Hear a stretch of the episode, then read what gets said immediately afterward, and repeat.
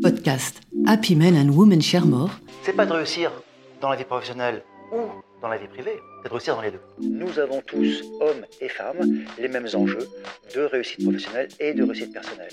Je suis Béatrice Gourcuff et je dirige Compagnieros, l'école du sens au travail, qui porte la démarche Happy Men and Women Share More dans les entreprises pour accompagner dans la durée le progrès vers plus de mixité entre hommes et femmes.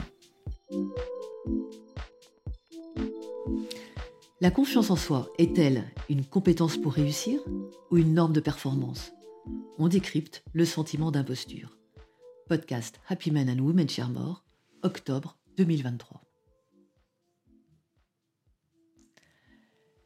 Qui ne s'est jamais senti illégitime au moins une fois dans sa carrière?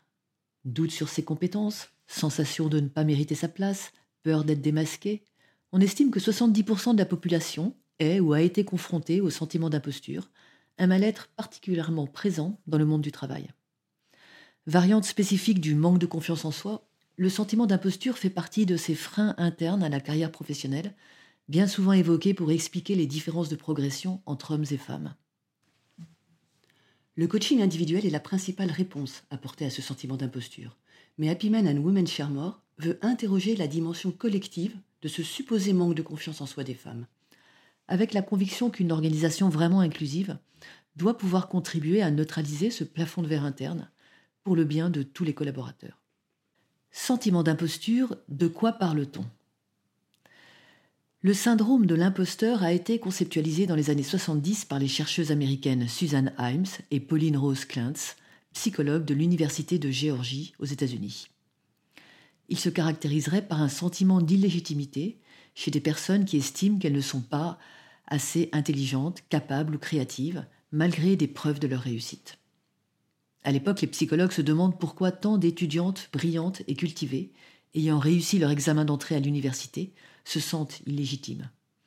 Elles établissent un questionnaire et attestent qu'il s'agit d'un phénomène genré qui ne concerne pas les hommes. Elles le relient à un biais d'attribution. Les femmes, plus que les hommes, attribuent leur mérite ou leur reconnaissance à des facteurs externes, la chance, une opportunité, être là au bon moment, une erreur de casting, des relations. Les hommes, plus que les femmes, attribuent leur réussite à des facteurs internes, leur travail, leurs compétences ou leur intelligence. Au mot syndrome qui fait référence à un trouble mental, on préfère maintenant la notion de sentiment d'imposture ou d'expérience d'imposture qui permet d'en relativiser la dimension pathologique et d'éclairer les facteurs environnementaux. Le sentiment d'imposture est-il réservé aux femmes? On peut questionner la dimension genrée de la notion du sentiment d'imposture qui est en fait biaisée. Les hommes n'ont pas été intégrés aux hypothèses de recherche qui ont accompagné l'émergence de la notion. Aujourd'hui, même si des chiffres solides sur le sujet manquent, des études plus restreintes indiquent d'une part que les hommes peuvent y être également soumis, et d'autre part que la prévalence est plus forte chez les femmes. Ainsi, une étude sur les salariés de la tech a montré que 50% des femmes ressentaient fréquemment un sentiment d'imposture, contre 39% de leurs homologues masculins. D'autre part, lors des assises de la parité en 2021 de KPMG, les chiffres de 75% des femmes contre 50% des hommes étaient présentés. Il faut noter par ailleurs que les managers seraient beaucoup plus touchés qu'on ne le pense, 6 managers sur 10, d'après une étude YouGov et Capital. D'où vient le sentiment d'imposture? Il y a d'abord une part d'inné et d'acquis, les individus naissent avec plus ou moins de prédisposition à l'anxiété et au doute. Par la suite, l'éducation familiale ainsi que le parcours scolaire vont avoir un impact très important sur la consolidation ou au contraire l'affaiblissement de son potentiel de confiance en soi, selon la manière dont les éducateurs vont accompagner les succès et les échecs des enfants. D'autre part, l'environnement socioculturel de nos sociétés occidentales génère de fortes pressions à la performance et à l'image, qui, sur un terreau de déficit de confiance en soi, vont alimenter la fabrique des incertitudes quant à ses compétences. Enfin, pour les femmes spécifiquement, la persistance d'un sexisme ordinaire, ancré dans des rôles stéréotypés euh, attribués par la société aux femmes et aux hommes, et manifesté par des attitudes, propos ou comportements, contribue à les délégitimer dans la sphère professionnelle. Quels sont les impacts du sentiment d'imposture? Dans leur livre Le syndrome d'imposture, Elisabeth Cadoche et Anne de Montarlot décrivent ainsi les conséquences du sentiment d'imposture. Le surinvestissement est le premier risque. Atteindre ses objectifs tout en évitant d'être repéré provoque une énorme source de stress, tant on déploie d'efforts démesurés pour anticiper les moindres erreurs qui pourraient renforcer ce sentiment de doute et d'imposture. À l'opposé, le sentiment d'imposture peut se manifester par une paralysie, de la procrastination, une forme d'auto-sabotage. Troisième risque, la vie professionnelle devient terne, car on ne s'autorise ni à savourer ses succès, ni à se propulser dans la direction souhaitée. Plus je réussis, plus je doute. Enfin, le sentiment d'imposture biaise le regard sur les autres, que l'on estime systématiquement supérieur à soi, et pèse sur la qualité et la spontanéité des relations quotidiennes. On comprend mieux pourquoi le sentiment d'imposture impacte les trajectoires professionnelles, et spécifiquement celles des femmes. En général, il est vu comme une problématique, voire une faille individuelle. Le coaching est supposé apporter à ceux qui en souffrent de multiples clés pour le dépasser, que ce soit dans des articles, livres, vidéos ou directement dans le cadre d'accompagnement proposé par les entreprises.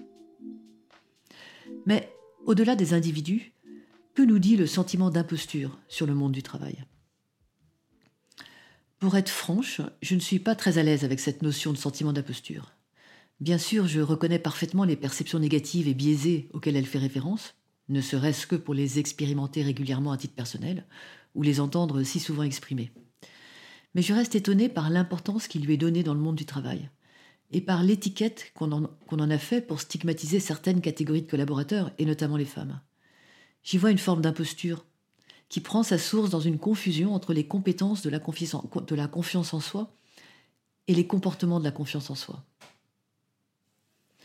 Je pense en fait que le sentiment d'imposture n'est rien de moins que le révélateur d'une norme implicite, paradoxale et insidieusement discriminante de confiance en soi.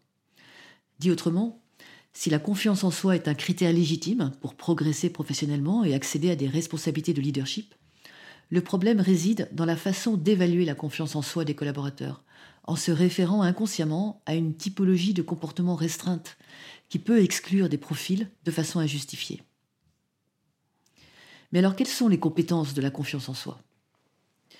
Elisabeth Cadoche et Anne de Monterlo nous disent que la confiance en soi se définit comme le sentiment, la conscience que l'on a de sa propre valeur, dans lesquelles on va puiser une certaine assurance.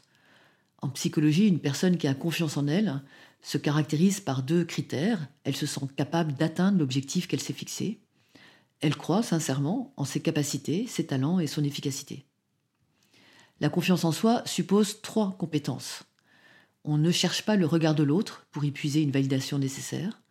On a une bonne connaissance de soi, de ses points forts et de ses points faibles, et on est honnête face aux défis et à ses désirs. On est capable d'encaisser les échecs, de les digérer, de les intégrer comme faisant partie d'un processus normal de vie et d'apprentissage. La confiance en soi est importante parce qu'elle permet d'aborder l'existence, les autres et le monde de façon sereine. On peut donc associer la confiance en soi à une disposition à la sérénité. Pourtant, les manifestations attendues dans le monde du travail ne sont pas si sereines. Le hasard veut que pendant la préparation de ce podcast, je regardais la série Netflix consacrée à Bernard Tapie, l'homme d'affaires des années 80. L'ascension professionnelle de cet homme s'ancre dans une confiance en soi phénoménale, instinctive, virile, qui s'exprime par une série de comportements typés que la série met en scène avec brio, assertivité, affirmation de soi, appétence au risque, à la confrontation, réactivité, capacité à trancher, aisance relationnelle, culot, grande gueule. Au-delà des excès du personnage, reconnaissons que ces comportements sont encore largement associés à la confiance en soi, et en même temps à la performance et au succès professionnel. On n'est pas tout à fait dans le registre de la sérénité, n'est-ce pas? Le problème, c'est quand ces normes de comportement génèrent des biais d'évaluation sur des attitudes non conformes à ces normes.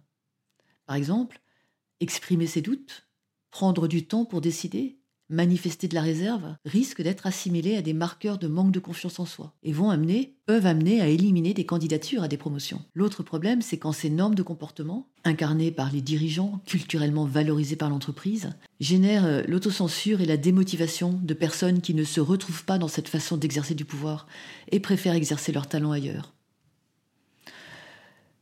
Un autre problème enfin, et on reboucle avec le sentiment d'imposture, c'est quand ces normes de comportement inhibent la confiance en soi des collaborateurs, qui, malgré l'atteinte de leurs objectifs et la réussite de leurs projets, se sentent illégitimes parce que leur personnalité ne correspond pas à la culture de l'entreprise. La confiance en soi, c'est une affaire collective aussi. Il ne fait nul doute que la confiance en soi est un moteur d'engagement et de performance.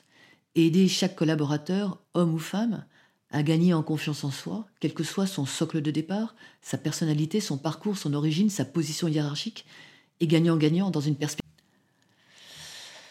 Voici quelques repères pour l'action.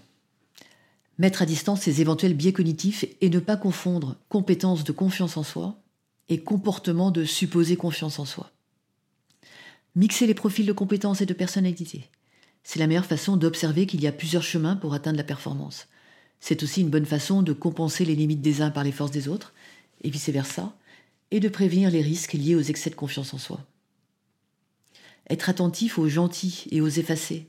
Ils montrent en général moins que la réalité. Être vigilant aux forts en gueule.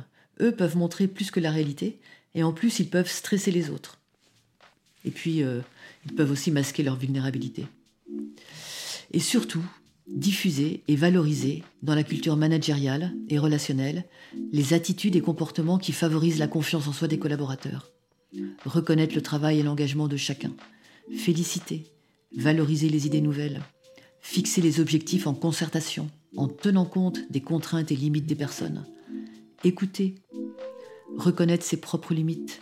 Favoriser l'expression des questions et des ressentis. Veiller à l'équilibre des prises de parole en réunion être accessible au dialogue, accompagner dans les difficultés, expérimenter le pouvoir de l'empathie.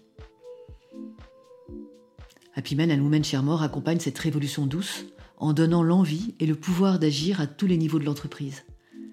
Découvrez nos ressources et nos méthodes sur notre site happymenandwomensharemore.com.